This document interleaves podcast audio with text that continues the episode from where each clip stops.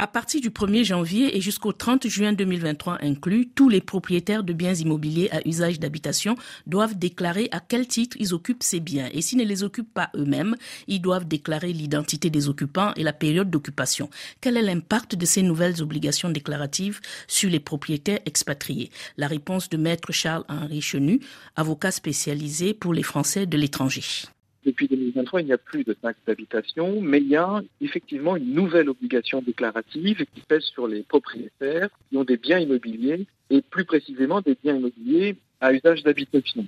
L'objet de cette déclaration, c'est que chaque propriétaire de biens immobiliers doit déclarer à l'administration fiscale française à quel titre il occupe ou non ce bien.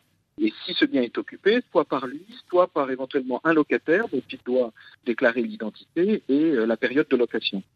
Très concrètement, qui est concerné et quel type de bien il s'agit de tous les propriétaires qui possèdent un bien immobilier, comme je l'ai dit, à usage d'habitation, c'est-à-dire même les propriétaires non résidents en France, les Français de l'étranger, qu'ils soient un propriétaire, alors soit des propriétaires personnes physiques, donc eux-mêmes.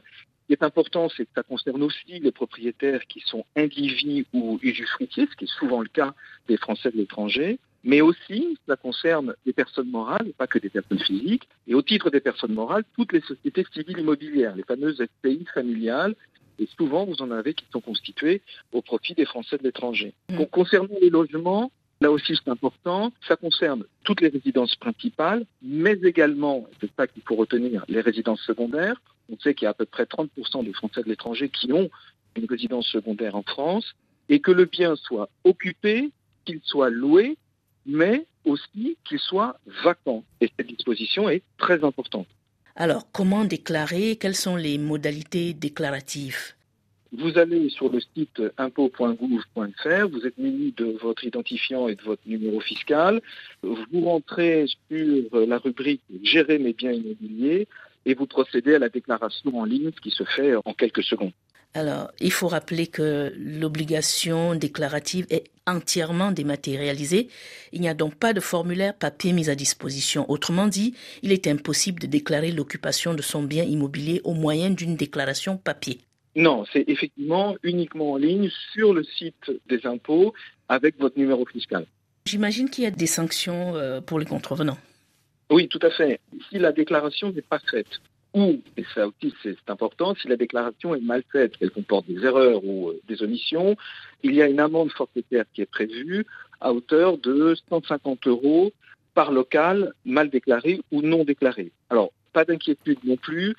Si euh, les Français de l'étranger ont des doutes, il y a un numéro d'assistance qui a été mis en place, le 0809 401 401.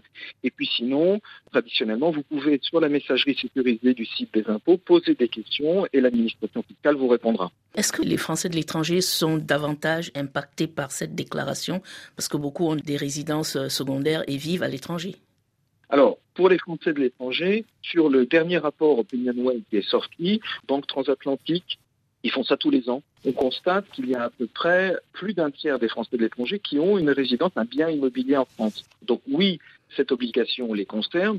La grande difficulté aujourd'hui, c'est de communiquer. C'est fondamental. Cette déclaration doit être faite à partir du 1er janvier 2023 jusqu'au 31 juin 2023. Donc il faut vraiment diffuser l'information parce que tout le monde est concerné, et notamment les Français de l'étranger.